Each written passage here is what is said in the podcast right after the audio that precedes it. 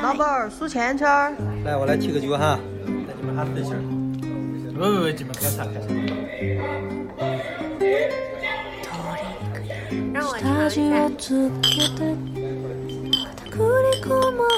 大家好，欢迎来到这一期的九言九语，我是主播七七，我是叨叨。我们停更了一段时间，原因 原因是因为我们两个人都出现了一些生活上的变化，嗯，导致最近可能也没有什么心思来录节目。对，你是真的出现了变化。七七因为最近可能就是水逆吧，对他影响比较严重，然后他还受伤什么的，就成为了一个半不能自理的坚强女人。是的，我的右手现在就已经不是很听使唤，我刚才连啤酒都打不开。嗯，具体原因呢，就是之前去住一个民宿的时候，不小心从楼梯上摔了一下，然后把肩膀给摔骨折了。对我还真是挺意外的。对，最近真的是事故频发，就是水逆太严重了，可能双子座在六月就是会大水逆一下。应该快结束了，我觉得应该快变好。然后我是乘风破浪的润出了上海出来玩儿，我现在在隔离的酒店里，嗯，应该隔离完，我这里是隔离完七加三，然后我就可以恢复自由身了。虽然我感觉特别对不起我朋友圈里那些每天都在逐渐疯掉的认识的人，但是看到上海每天好像都有新的中风 险地区，就觉得很庆幸。很庆幸自己做出了勇敢的决定，离开上海了。对，真的是，因为我我我平时其实不怎么，真的不怎么看那个疫情防控的消息，就是感觉看了之后只能给自己徒增烦恼和压力。然后有一天晚上，嗯，七七又发给了我的就是新的新上海新增中风险的，然后我看了他给我发的那个微信之后，我就马上去买了火车票。所以你现在人是在哪里呢？在合肥，你可以跟大家讲讲你的酒店隔离的心路历程怎么样？嗯，我记得好像在前一段时间，我记得我看朋友圈还是看公众号的时候，好像就有看到说合肥市政府发一些通知，就说嗯什么欢迎大家回家，然后 我我们先让西西说一下今天在喝什么酒。我刚尝了一口我的酒，就被酸出了。江式啤酒吗？它是长青工匠郊外帕洛马啤酒，就是一款酸啤，但它的酸度有一点高。嗯，能让你觉得高，那是真的很酸。对，让我觉得都有点酸，就有点像白醋加了气泡水。那你得就着点麻酱吃喝。嗯，可能又是被包装给欺骗了吧？嗯，不过挺解腻的。因为它里面加的是橙皮、柚子、lime，听起来就很酸爽。对，非常的酸，可以吃配那个红烧肉什么的吃，大家可以。对对对，我干喝就有点酸度过高。嗯嗯，然后我们在隔离酒店是禁止喝酒的，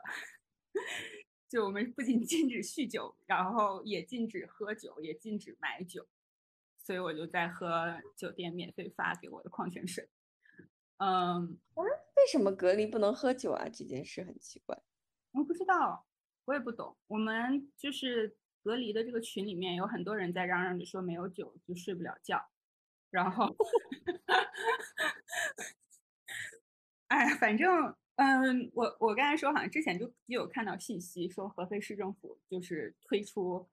呃，有人性的什么防控隔离政策？我觉得我来这儿还挺顺利的，就是我是从上海虹桥站出发的火车，呃的动车，嗯，然后到了站之后，就是嗯，打算留在合肥本地的，就如果你不是中转的话，就统一排队，然后可能排了有十几分钟左右，大白就领着我们到下一个等待点儿去等待，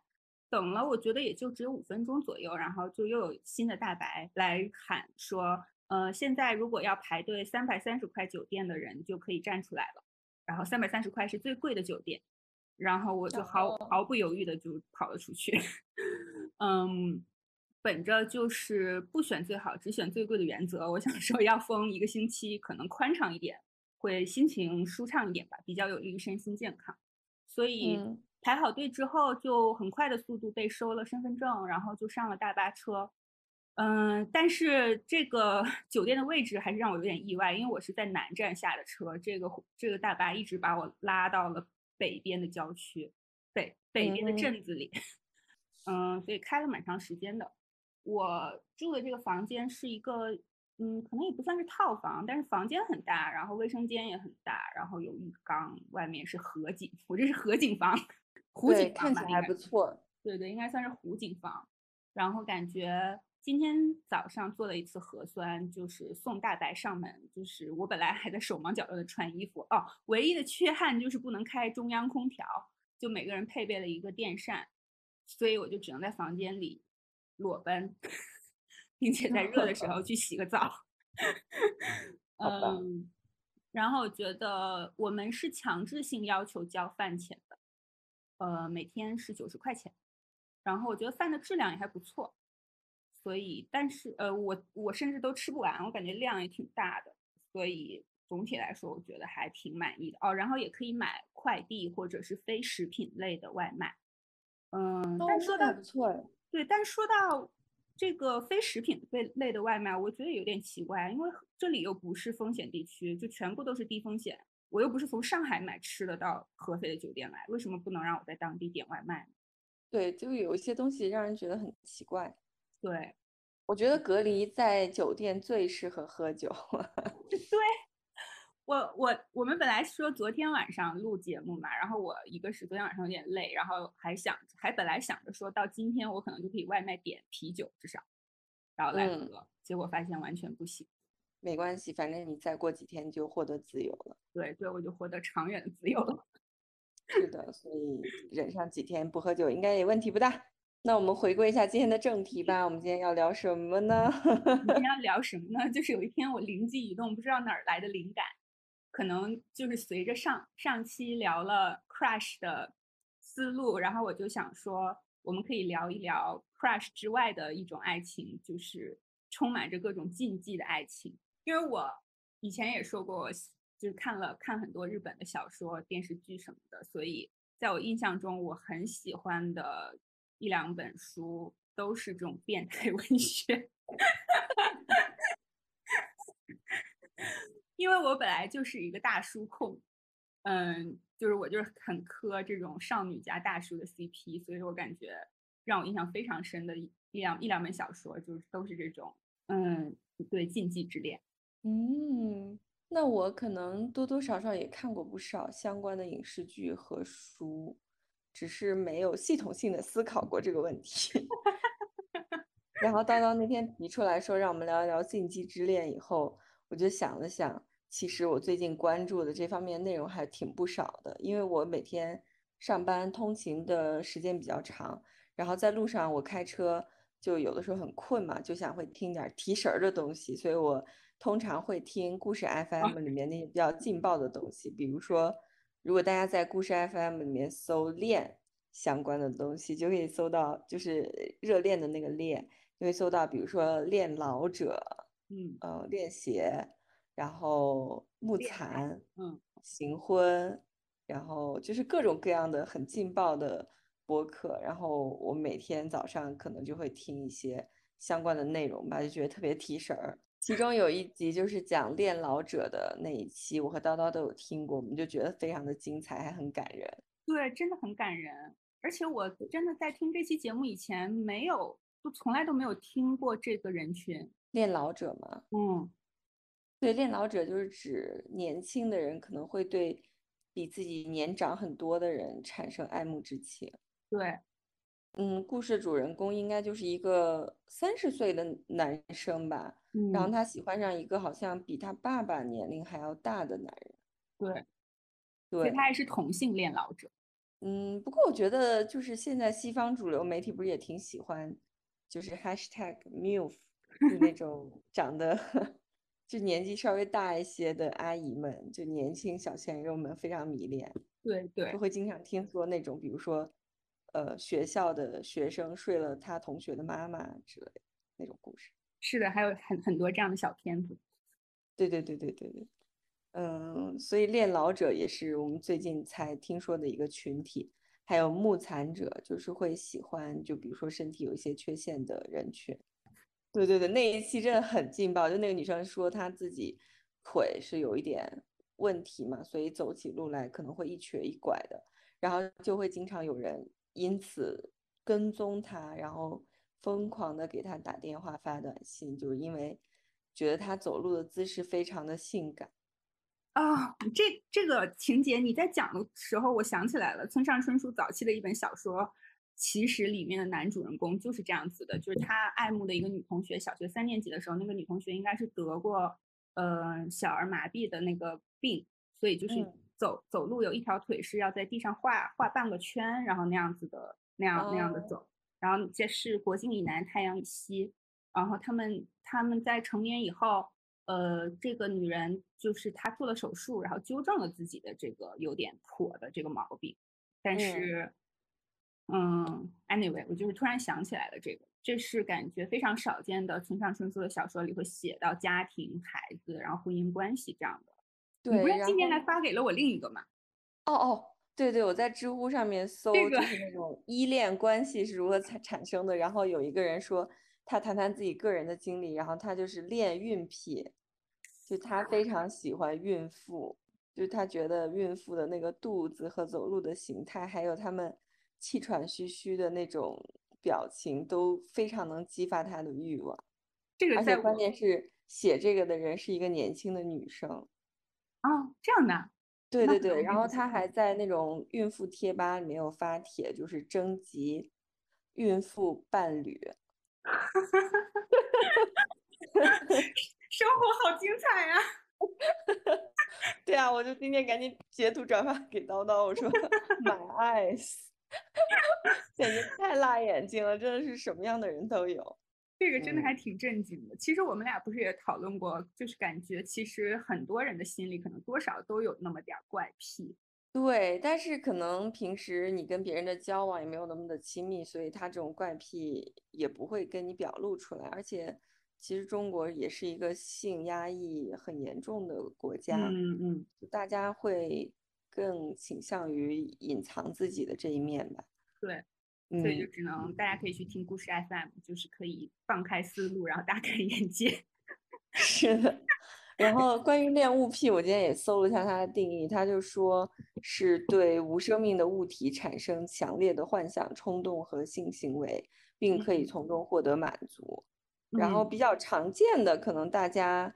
因为中国古代有这种对于三寸金莲的热。热烈的迷恋，就恋足癖的人还挺多的。我感觉日常生活中听说过的恋物癖的人，就是恋足癖也占到比较大的一个比重吧。嗯，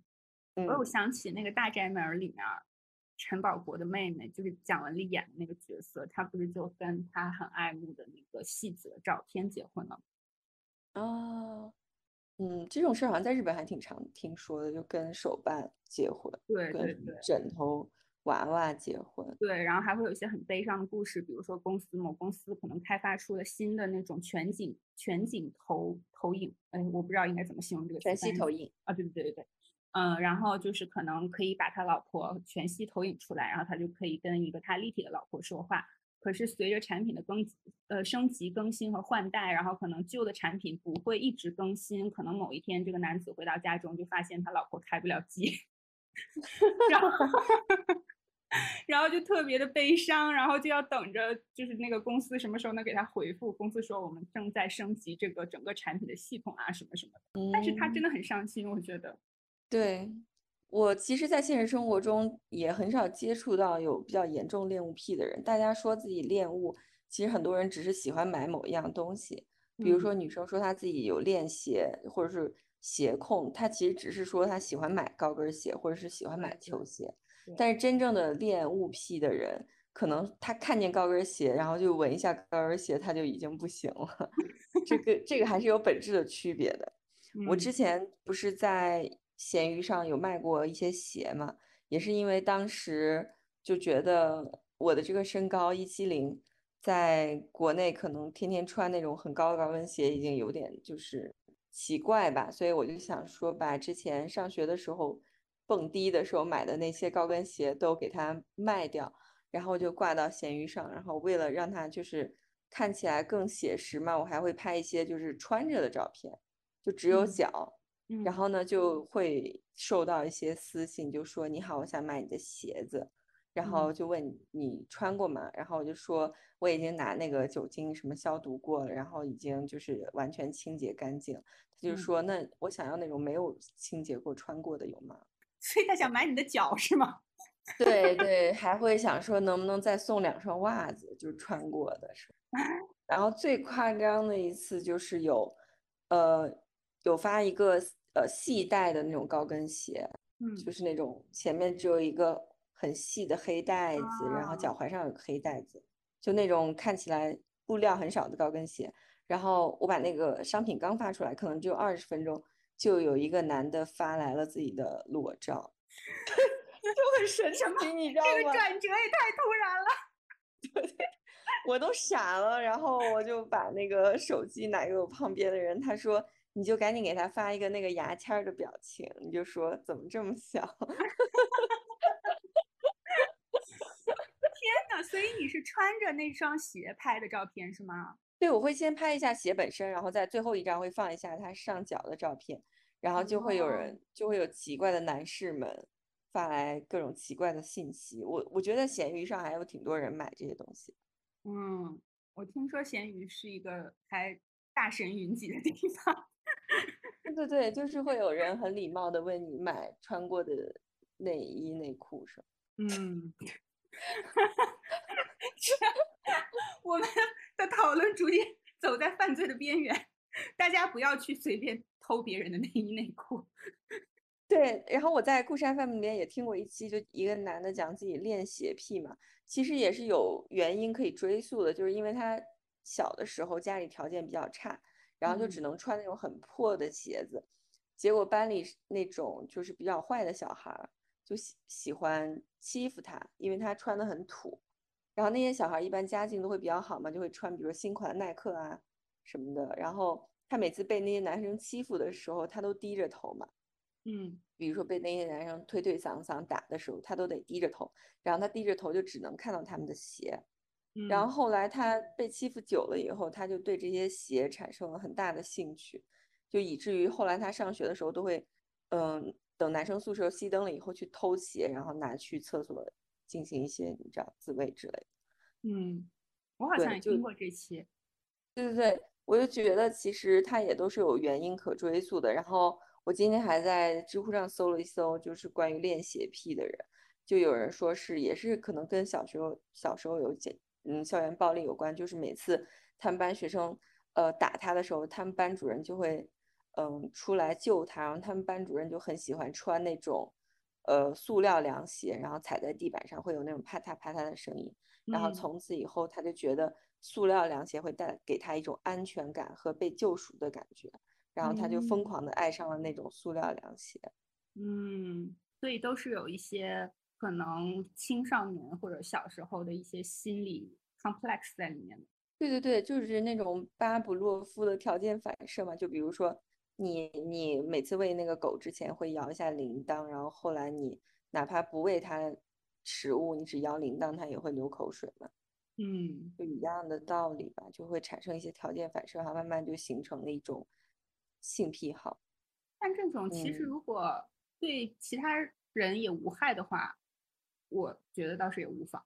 对，我觉得如果你不要去偷别人的东西，或者是抢别人的东西，如果你是在闲鱼上购买，然后卖方也愿意的话，我觉得应该嗯，问题不大吧，也觉得当事没有伤害到人任何人。但我觉得当事人应该心理压力还是挺大的。你像这个练鞋癖的人，他不就就是他在偷别人的鞋，然后又要要闻要穿，然后再拿去厕所的时候，其实他心理压力一直都很大。他心里也判定为自己这是一个很变态的行为嘛，就不太正常的行为。对，就是我也有看到一个故事，说一个男的就是特别迷恋女生的腿，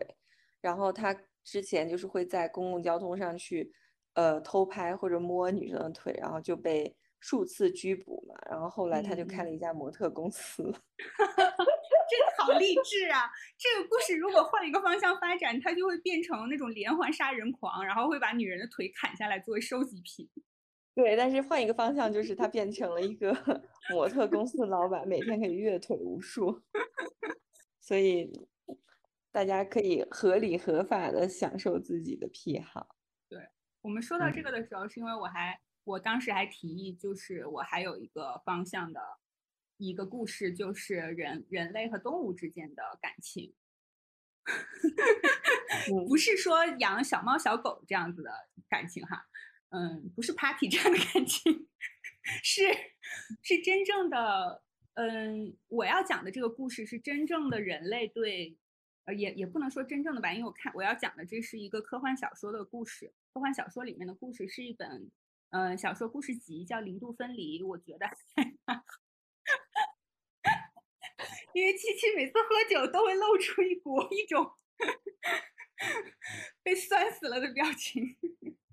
对我，我感觉我现在是就是已经排毒了，身上都。嗯，我要讲的这是第一个故事，它叫《再说一次我爱你》。它的起因还挺不一样的，就完全想不到它后面要讲的是这样的故事。它的起因是讲说，在二零一八年美美美国的呃华盛顿州西雅图机场，然后有一名就是平时看起来很老老实实，然后也认真工作的工作人员，他突然在晚上呃开走了一辆七十六座的双引擎飞机，他没有飞机驾照。他他是地勤人员，他也不会开飞机，然后他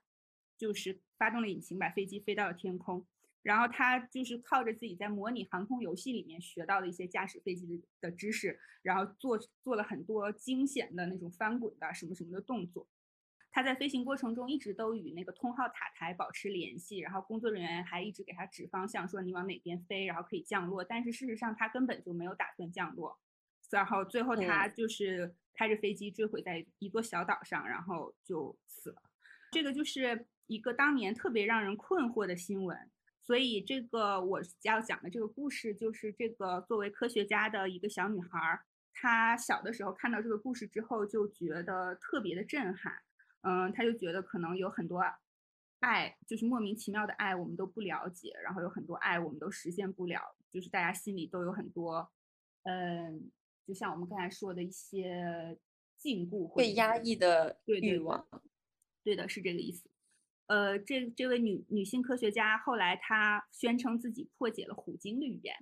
就是嗯，她，嗯，大家知道鲸豚类其实是跟人类关系还挺密切的，就是鲸豚类，呃，就是像小的，比如说宽吻海豚啊，一会儿我们可以讲这个。然后这个这个女科学家她是声称自己发现了虎鲸的语言，然后之后她就性情突变，变成了一个非常激进的动物保护的倡议者。她就在媒媒体上大肆宣称，就人类是多么的邪恶，然后人类这个种群早晚就应该灭绝。最让人震撼的是，这个故事发展到最后，她呃义无反顾的选择用类神经生物去改造自己的大脑，因为是一本科幻小说嘛，所以他希望能够与虎鲸直接对话。嗯，他装完这个呃装完这个类类神经生物之后，他就真的能与虎鲸对话了，同时意味着他不能和人类对话。嗯，他完全失去了作为一个人的语言能力，但是他的思维能力还是在的。书里面也讲了很多他的儿子，就是作为一个人类的孩子，其实从来没有得到过母爱。他觉得他妈妈把他的爱全部给了他，呃，在进行科学研究的虎鲸。过了很多很多年之后，呃，儿子才知道，在他母亲要死之前，用鲸鲸语，就是鲸鱼语言跟他说的那句话是“我爱你”。哦，所以他一方面在讲说人与虎鲸这种人和动物之间的共情，然后也在讲真正的现实中中人与人之间的疏离。因为像这位母亲，就是她只跟嗯她的虎鲸一起生活，但是却放弃了她的家人。它中间还有一个情节，就是在那个驾在西雅图机场驾驶飞机飞走的那个工作人员，在与塔台的通话记录中，他说想看一看一条鲸鱼，然后他想看的鲸鱼是西雅图的另一个新闻，就说有一条密脊鲸背着自己幼崽的尸体在海里游了整整十七天，然后才决定放弃他死去的孩子，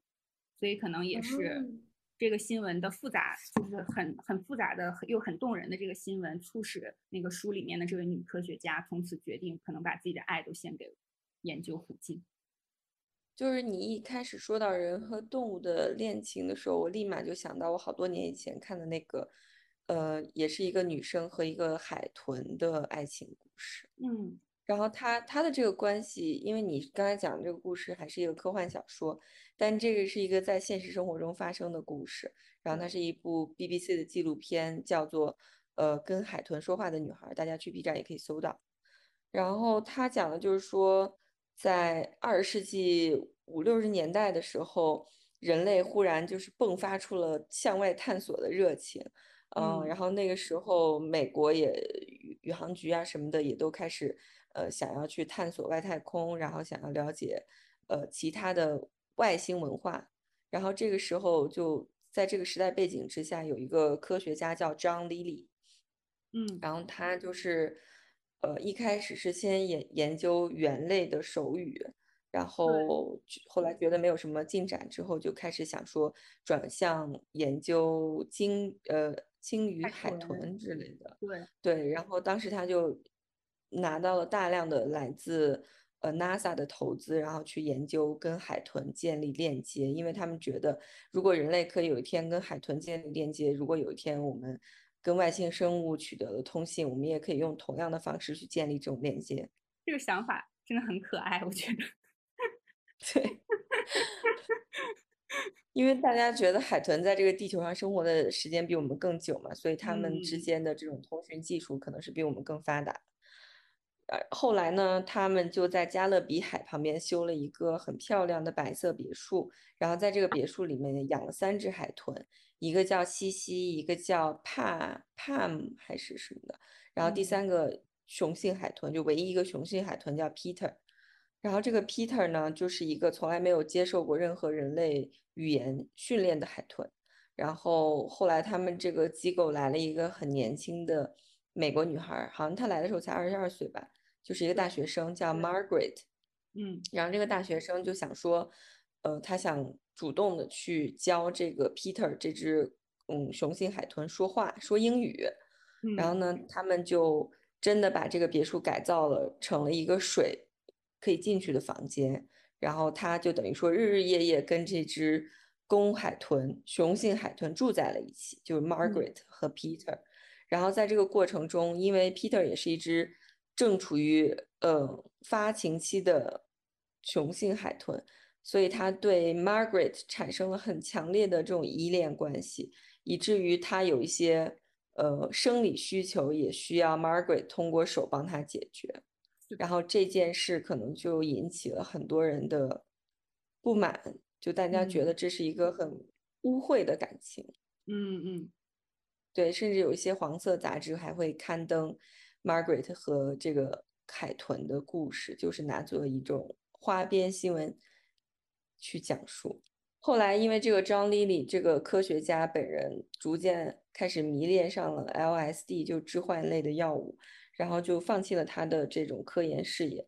然后，甚至最后就是在他的这个整个实验快要结束的时候，他还会向海豚去注射致幻类药物，注射非常让人气愤，看着是。对。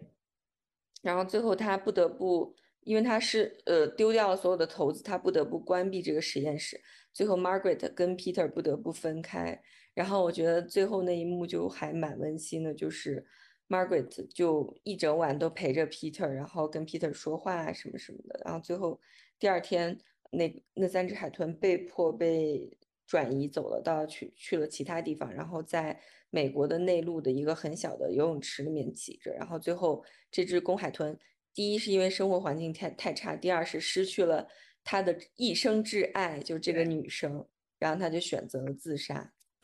对他自杀的方式就是，他在他浮出水面，嗯，吸一口气，然后就沉入水底，就再也不吸下一口气，然后他就真的这样自杀了。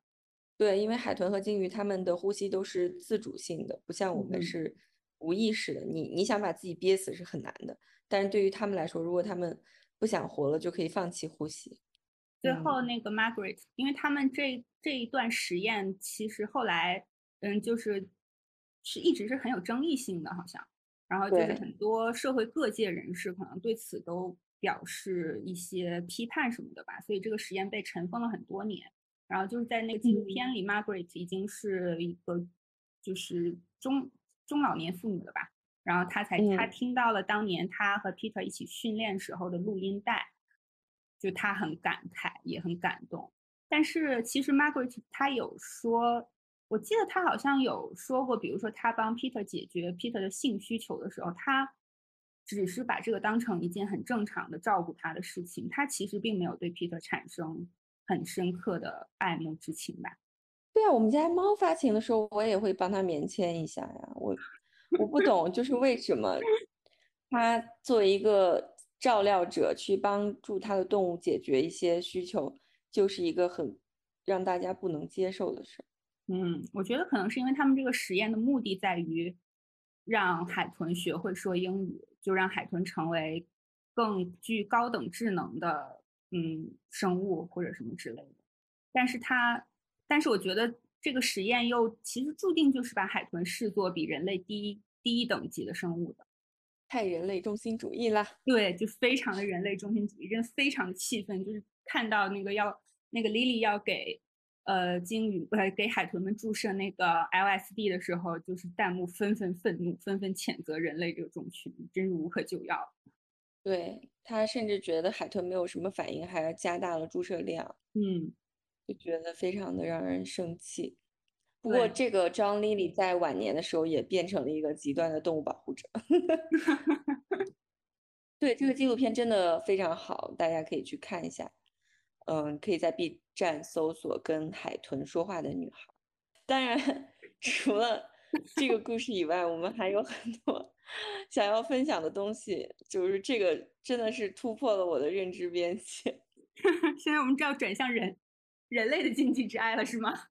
对，我们现在要转向人类的禁忌之爱，因为上一期节目如果大家听的话，叨叨在最后就是非常激动的讲述了他对于 BL 电视剧的喜爱。然后作为两个已婚腐女，就是我们一直对嗯男男的恋情都非常的感兴趣吧。然嗯后最近看了几个 B 站的视频，才发现，天呐，就是我们古代祖先的生活好丰富啊！对，嗯，就是其实我们平时了解到的史料，并不会强调，甚至会刻意去，嗯，刻意去隐瞒吧，就是关于以前女童、男童的故事。嗯但是其实，在史书里面，就是一个非常，呃，屡见不鲜的故事。对，如果大家去读，比如说像《宋书》，里面就会写：自咸宁太康之后，男宠大兴，甚于女色，士大夫莫不上之，天下城乡效仿，或有志夫妇离绝，怨旷嫉妒者。就是在那个年代，真的是属于男色已经远远更受欢迎于，就是相比于与女生来说，男男的现象是更受欢迎对的。对，嗯，甚至就是其实不，就是其实应该上至王公贵族，下至当然肯定，我觉得不会牵扯到贫苦百姓这个程度，但是反正我觉得官宦阶层在民间也是很流行的。呃，哦，我我想起是那个，我我我我想起那个夫妻共享一个男宠的故事。对，就是 在嗯，从朝廷到民间都非常的流行养娈童和男宠。嗯，对，然后汉代几乎每一位皇帝都有男朋友。就如果大家看史书，有那种天降奇才，就是嗯长相俊美，呃，屡少见奇年功，少年基本都是皇帝的 男朋友。建议大家去磕一下汉武帝和卫青这一对儿 CP。这一对 CP，就这个真的当时对让我真的是和七七看特别震惊，因为你就是觉得卫青这么一个男子汉力很十足的人，而且在就古代的时候，男子同性恋被称为断袖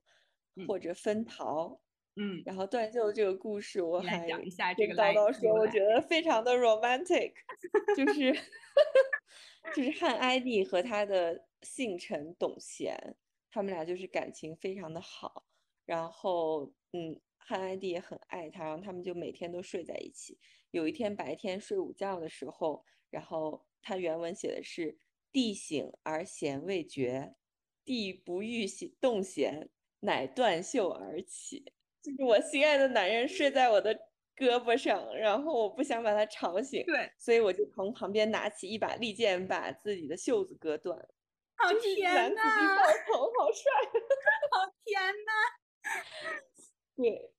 然后分桃也讲的是就是卫灵公和他的男宠，呃的故事，就他们一起逛公园，然后呃卫灵公尝了一个很甜的桃子，然后就说食桃而甘不尽，以其半分君。就觉得哦，真的，嗯，很浪漫。是的，而且会让你感觉这真的就是。就是它，它就是爱情的一种形式而已。就是其实，在任对，何两个跟性别没有关系。对对，就是在相爱的两个人相处的过程中会发生的一些很甜的日常互动。嗯，对。然后我就查了一下，为什么当时男色会这么的流行？我觉得可能跟在日本就是武士之间搞对象的原因是一样，因为当时的社会就认为女生是不洁之物，是嗯低人一等的。所以只有男生才是高贵的，然后才是值得被尊重的吧。然后，而且当时大家都很强调什么“存天理，灭人欲”嘛，嗯嗯，对，觉得你跟富人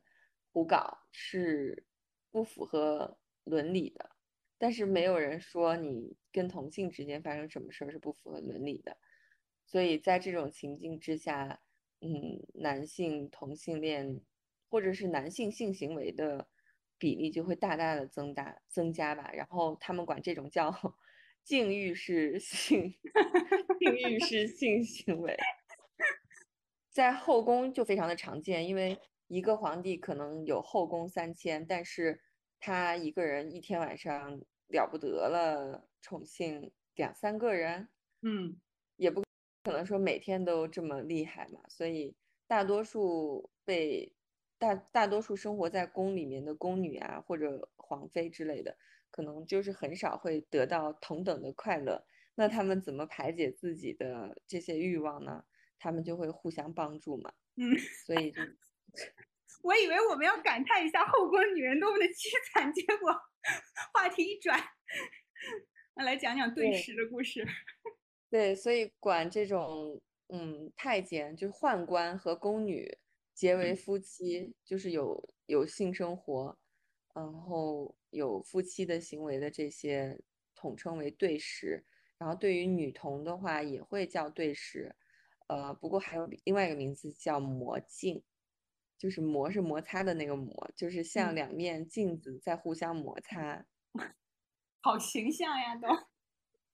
对，所以我觉得以前起的这些名字还真的挺有意思的。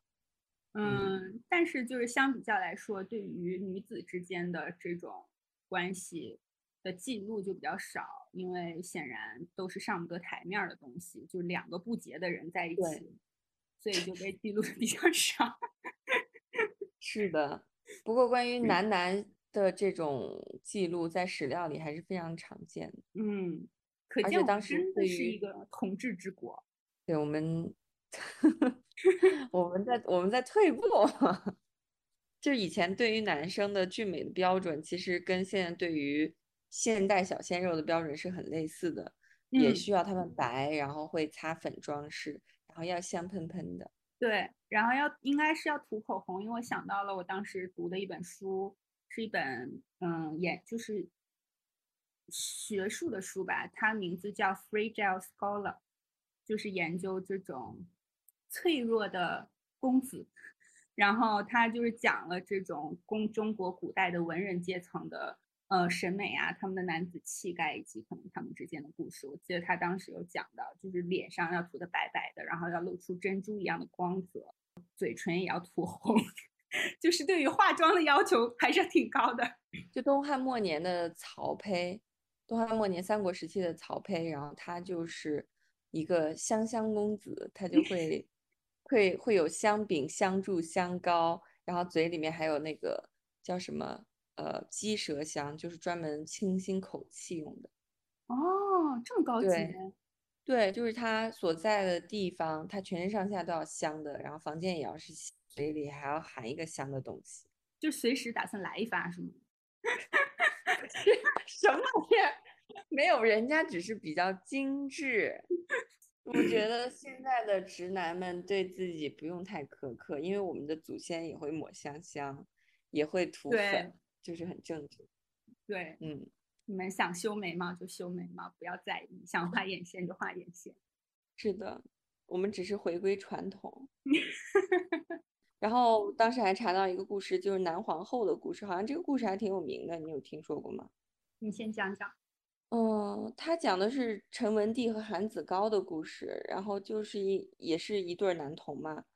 当时这个韩子高就出身比较平民，好像家里是做纺织生意的吧，然后后来也落魄了，然后就没没有办法，只好进入军队。然后当时在军队里面时任太守的这个陈倩吧。呃，陈文后来是陈文帝嘛，然后他就一眼相中了这个韩子高，然后就要说你要不要跟我走？你跟我走，我一定对你好。然后那个韩子高的爸爸说，可是他是一个男生。然后这个 陈文帝说，我不管你是男是女，我反正就是看上你了。你只要跟我走，我一定一生一世宠你。然后果然他也有兑兑现自己的诺言，就是教给韩子高武武术武功，然后带他带兵打仗。后来等他当上陈文帝之后，这个韩子高其实自己也立了很多的军功，嗯，然后当时他们就是那些下面的大臣什么就说，二位感情这么好，不如我们就让韩子高当一个男皇男皇后吧，嗯，就要立他为后后。然后韩子高因为自己当时长得又好，然后又呃武术也比较高强，他就觉得嗯，I deserve better。然后就没有答应，没有答应陈文帝的要求。然后后来反正陈文帝也出了一些事吧，然后他们反正死的也还挺惨的。但是这个故事是确实有在史料中记载的，就是南皇后的故事。嗯，这是一个多么动人的两个人共同成长的故事啊！对啊，就是一个很浪漫的故事。所以我觉得，嗯，我们现在。反而有这么强烈的社会上有这么强烈的厌女文化和厌女文化应该是一直有，但是对于恐同的情绪这么严重，我觉得反而是一种比较落后的体现吧。但是也有一些糟粕的地方，比如说当时的富商富户还有皇宫贵族都会在家里赡养娈童，就是把小朋友从小培养起来，然后教他们一些淫词小曲，就等于说把他们当做一个玩物这样培养。养成系长大，我觉得其实还挺不好的。对，大家看，呃，《霸王别姬》里面其实也有讲到嘛，就是戏曲界其实是，嗯，这个现象是非常的严重的。对，嗯，所以我们也不是要浪漫化这件事情，就是应该要警惕。就像我转给你的那个关洛丽塔的博客一样，就是我们应该要警惕这种过度浪漫化的行为。不管是它是真实的历史，还是一会儿可能会讲到一些小说，作为一种 应该怎么形容，扩大你知识面、了解人类多样性的渠道还是可以的。嗯，是的。但是这种呃男同也不能说男同文化吧，嗯，就是关于同性恋的这些文化，在中国古代这么盛行，其实不光是在中国有。我们查了一些资料，就发现其实在日本。古代就是武士时代的时候，也是非常非常盛行的，就是两个武士结为像夫妻一样的关系，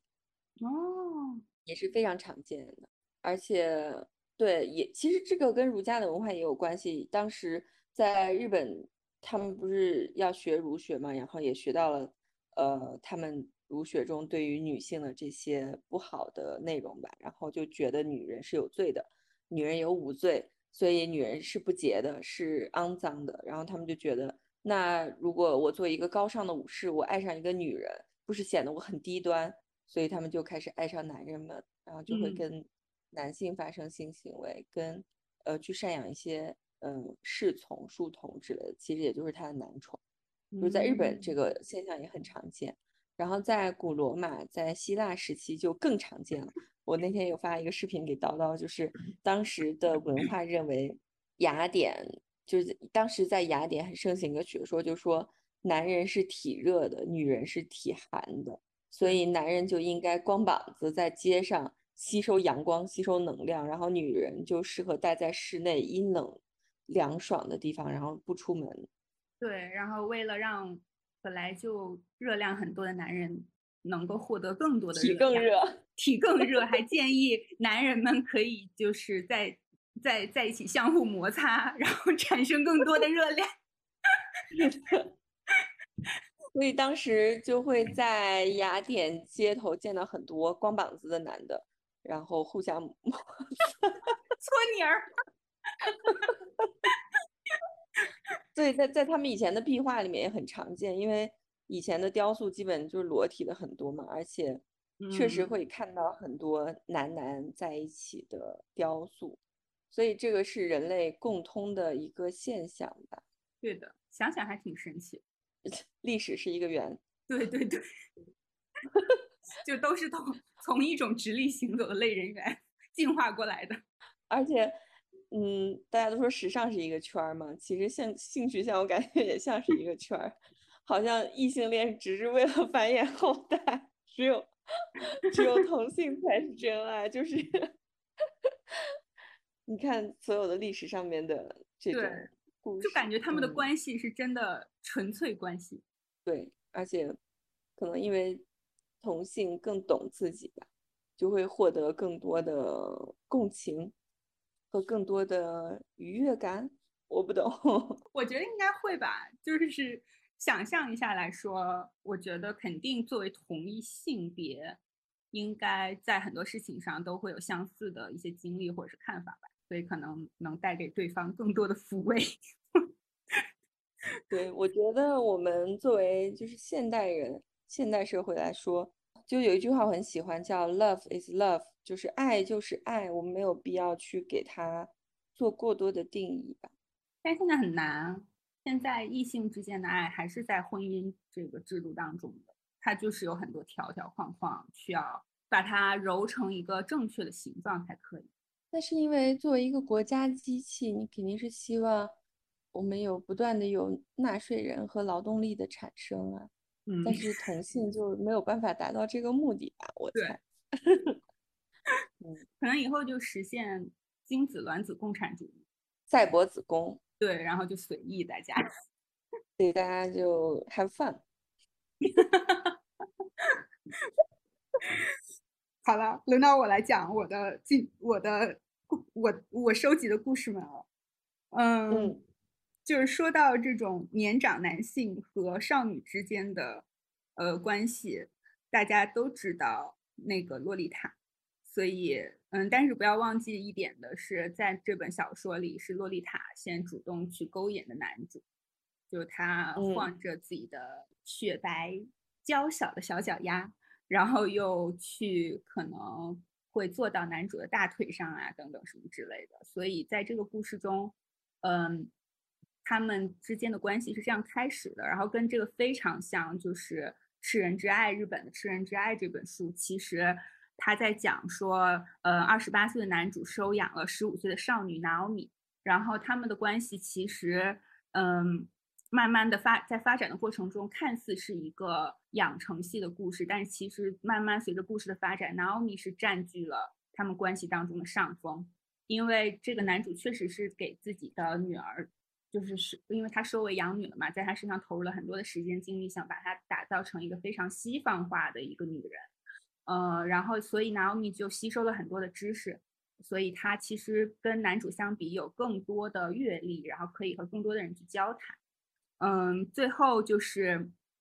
这个 Naomi 想要离开这个男主，嗯，这个其实也是很多这种。大叔和萝莉之间的爱情的发展的一个方向吧，包括洛丽塔也是这样的嘛，因为洛丽塔后来也是私奔去和别人结婚了，呃，但是在这个痴人之爱中，拿奥米逃跑了一段时间之后，又回到了男主的家里，嗯，他第一次说只是回来拿一些东西，第二次就又回来拿一些东西，后来拿东西就变成了一种经常性的行为，就是每个星期都要回来拿两次东西。然后后来就把男主聊骚的说，要不你就留下来吧。然后 Naomi 就得逞了，然后他就跟男主说：“你看，是你求我留下来的，可不是我自己要回到你身边的。”就是他真是后来完，就是完完完整整的掌握了这种 PUA 男主的行为，把自己成让自己成为了他们之间这种有年龄差的关系的主人。我觉得还挺妙的。之前还有不是还有日剧？的贤者之爱就拍摄了一个性别反转的故事，当然也不也不能说是完全性别反转的故事，它应该算是一个有更复杂的剧情的吧。然后我看豆瓣第一个点评就是什么无法实现的什么百合之爱的悲剧啊，什么什么之类的。哦，所以就是大家认为是两个女主其实是想在一起的，是吗？嗯，他认为，哎，他们叫什么名字来着？嗯，反正我们称她为一号和二号吧。就是一号一号女生，就是生活在一个非常幸福和睦的家庭里。然后有一天，她的隔壁搬到了二号女，搬来了二号女生的一家。然后二号女生的家庭就非常的，呃，二号女生在家庭里就非常受忽视，就是好像她就是一个透明人，没有人会感到她的存在。所以二号女生在搬过来之后，就开始疯狂的嫉妒一号女生所拥有的一切东西，呃，包括一号女生爱慕的少年，然后一号女生的爸爸，呃。就是凡是一号女生拥有的东西，二号都不不求一切的想把它得到手。嗯，我觉得在这个过程中，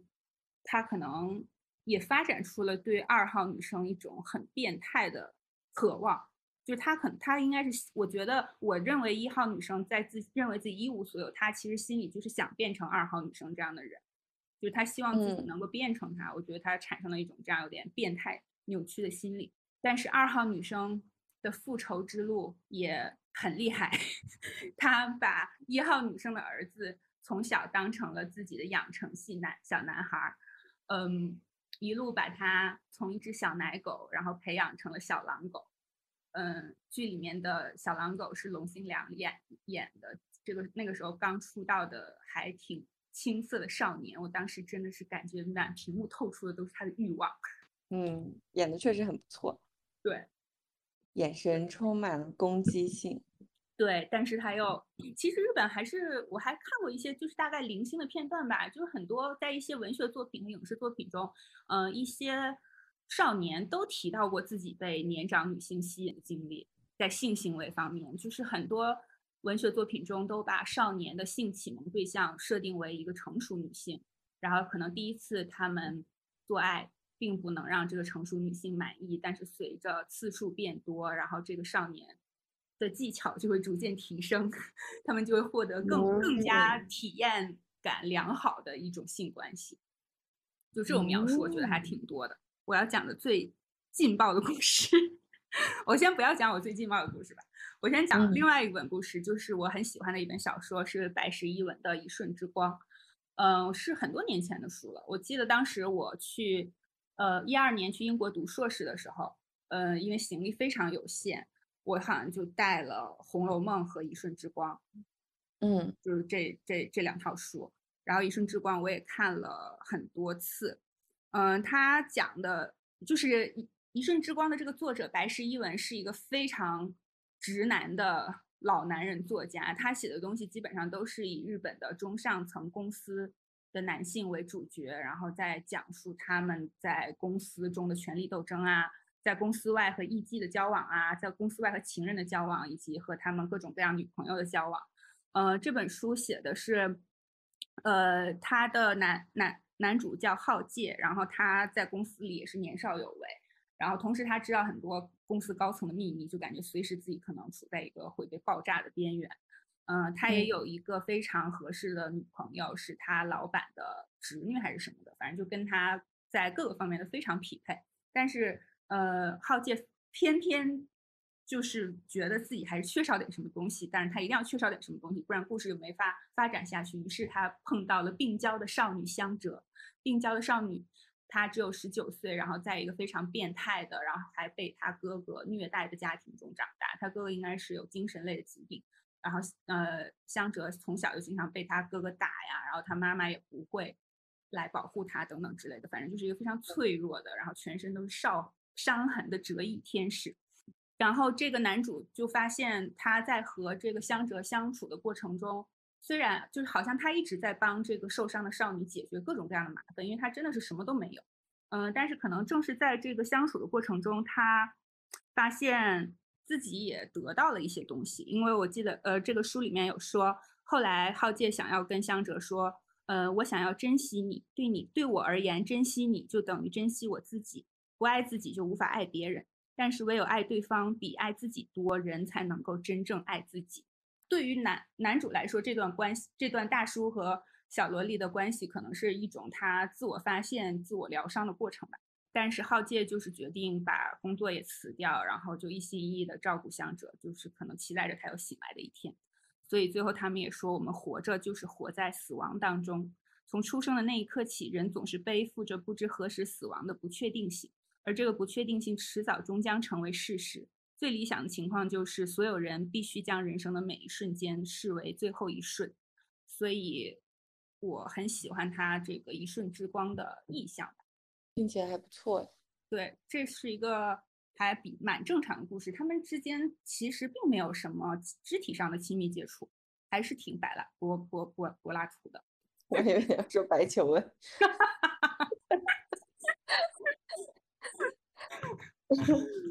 然后差不多的，大家，因为我前段时间在狂狂补《恋爱的犀牛》，就一阵儿特别上头，嗯，然后我又翻出了我的那个廖一梅写的《悲观主义的花朵》，然后我看，因为我当时看这本书的时候好像没太注意，然后才发现，在《恋爱的犀牛》里面，明明喜欢的男人就叫陈天，然后这在这个《悲观主义的花朵》里面，女主喜欢的男人也叫陈天，对。很多作家都会这样吧，一直拿一个人的名字一直写故事。这本书就是完全刻到了我的点上，这种。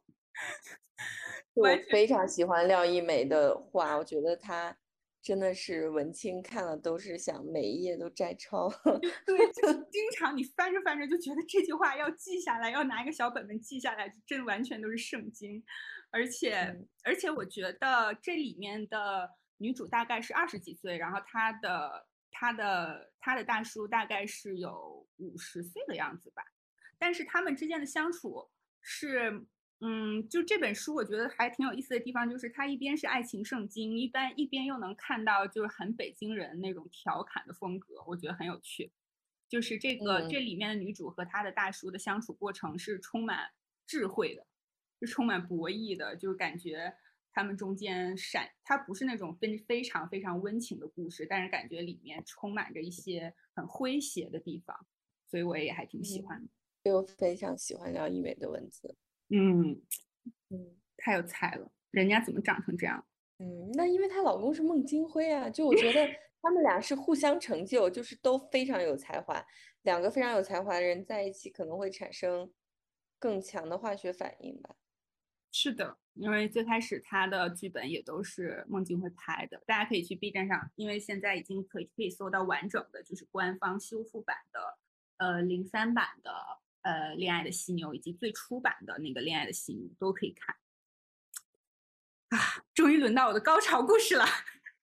我的高潮故事，我的高潮故事的这本书叫《我的男人》，嗯，它也有拍成电影，但是电影我觉得没有。但是因为我是先看的小说，所以我还是觉得电影还是让我看了有些许的失望。但是小说我当时看了也还蛮喜欢的，就因为它实在是太变态了。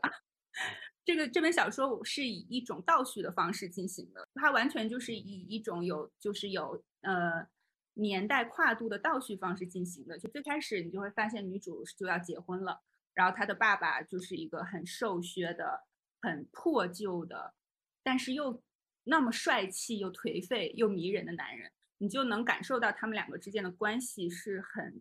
奇怪的。然后随着这个故事一点一点发展，然后就是这种倒叙所营造的结果，就是你看这本书的过程中，最开始只是觉得是一个可能是中年大叔和年轻女女女 OL 的这种女白领的一种不伦之恋，然后你接着看就会发现，原来大叔竟然是女白领的养父。呃，然后你再往后看，就会发现，呃，大叔这个大叔竟然是女白领的亲戚，因为女白领后来他讲到这这个大叔在小的时候在女主家里面住过一段时间，他被收为养女的契机就是当时发生了海啸，然后这个女主叫花花的家人们都死掉了在海难里面，然后于是他就被他的爸爸收养。当然，你看到最后一章的时候，就会发现什什么？他的养父竟然是他的亲爹啊！你看到最后就会发现，你就这样一步一步的被引诱着，发现自己看了一个完全是不符合伦理道德的小黄书。怎么会最后才发现是亲爹呢？他不是在他们家住过吗？哦，所以是就在他们家住过以后，其实他妈妈怀的是这个人的孩子。嗯，小说里没有说清楚，就只是说，我觉得也有可能是，嗯，因为这个这个男主叫纯物，也可能是纯物和别的女人生的孩子或者什么的，然后放到这个花的父母家里去抚养，因为里面只有很简单的一句话，就是，呃，当时花只有九岁的时候就来了月经，然后花的妈妈就在背地里跟他的爸爸说。呃，这个孩子发育的也太早了，怎么九岁就来月经？一定是因为他是用那种不太正常的方式出生到这个世界上，所以并没有交代这个这个女主花的妈妈是谁。但是其实这本书，呃，真的非常黑暗的地方就在于，其实花在被他的养父收留的时候也是只有九岁，呃，但是他们之间的猥亵关系，就是养父对于他的。肉体的探索从他九岁的时候就开始了。That's horrible。对这段，我觉得就是他应该做一种图书的分级制，不应该让所有人都能看到这本书。我觉得还挺奇怪的。其实这可以说是一种可以给人留下非常惨痛的心理创伤的童年受性虐待的故事了。我觉得我看过的大部分的其他的书的女生或者男生都要花。非常长的时间，可能一辈子也摆脱不了这种心理创伤。但是这本书就是讲了一个特例，呃，就是花就是认为我就是属于爸爸的，爸爸也是属于我的，我愿意死在爸爸手里，我变成骨头也要跟爸爸在一起。他就怀着这种非常坚定的想法。然后故事让他们两个的关系变得更加有粘粘合度的原因是，呃，在他们所居住的北海道的镇上，呃，因为。当地有一个老爷爷，可能有一天在散步拍照的时候，不小心看到了他们两个在接吻。当时花已经上初中了，然后老爷爷可能拍到了这一幕。花为了能够继续和他的养父住在一起，因为老爷爷跟他说要把他送走，花就把这个老爷爷推进海里，把这个老爷杀死。然后在这之后，他的养父就带着花去了东京居住，因为他看到花在这个他杀过人的镇子上没有办法再正常生活下去了。但是又又过了很多年，当他们老家的当地的一个警察追到了东京，到了他们两个人的家里，就开始就询问这他的养父，就说我想见见花，我这双多年当刑警的眼睛看一眼人的面相，我就能知道他可能是不是嫌疑犯。然后为了保护花，养父又把这个警察给杀死。这是嗯，这种逻辑是有一部分呃日本的推理作家喜欢的一种方式吧，就是通过相互。为对方犯罪，或者相互包庇对方犯罪，然后让他们的关系变得特别的紧密。白夜行吗？对，但是最后就是女主还是和一个和她同龄的男生结婚了。就是她竟然，就是她虽然心里很依恋她的养父，她的养父也依恋她，然后她还是尝试想要开始一段新的人生。哦，还有一个很关键的情节，我觉得是，就是花从她的养父身上一直就寻找到了自己。没有得到过的那种关注和照顾，就像刚才讲的那个《贤者之爱》里面的二号女生一样。然后呢，在她九岁的时候，纯雾就会抱着她很小的身子，然后会叫她妈妈。哦，这个纯雾他会这样做，是因为他的爸爸也是一个海员，然后在他很小的时候就去世了。他爸爸去世以后，他的妈妈为了好好把他教教导长大，就变成了一个非常非常严厉的母亲，所以他完全没有得到过任何温暖的母爱。嗯，他们两个经常会在亲热的时候，纯物会喜会喜欢叫他的养女，叫叫他的女儿妈妈。这个设定我觉得还挺有意思的，就是展现了这种嗯人，不管这他们之间的这种爱情关系是多么的变态，其实对总是在对方身上寻找一些自己从来没有过的东西。对，其实还是在寻找自己缺失的依恋关系吧。对对，因为我很多年前第一次看这本书，我前两天为了就想说今天录节目，又重新看了一遍。我其实我有点忘了情节是什么了，就是因为我忘记了纯雾真的是花的爸爸这件事情。当然，我现在已经给大家讲了，如果大家已经听我讲到这儿，也无所谓剧透不剧透的事情了。但是第一次看这本书，你要看到这本书的最后几页才发现这个事实。文学作品可真敢写。不过我相信现实生活中这种事也肯定发生过很多回。对，但是我觉得这个就属于我我们刚才说的，不要把它过度浪漫化的一种，嗯，禁忌之爱的桥段，因为我觉得这个真的是一种很危险也不合法、不合理的行为。对，我觉得成年人自己有什么癖好都可以，但是儿童他的大脑还没有发育成熟，他没有办法做自己的判断，所以我们还是坚决反对恋童癖的。对对对，其他其他形式的恋情，只要在双方都同意、双方都愿意的情况下，我们都认为是可以支持的。对，行，我们这期就录在这儿吧。希望小宇宙可以顺利给我们上架。我 没有辱华，我们只是在叙述历史。对我们没有，而且我们也表明了自己的立场。我们只是从审美和扩扩大知识面的角度来和大家探讨一下，除了我们所认为的加引号的正常的。爱情关系之外的可能会有的这种亲密关系，嗯，爱的形式可能还有千千万种可能。对，所以大家可以在合理合法范围内打开你的想象力，好吧？那我们今天就录到这儿吧，下次再见，拜拜，拜拜。保持着孤独的温度。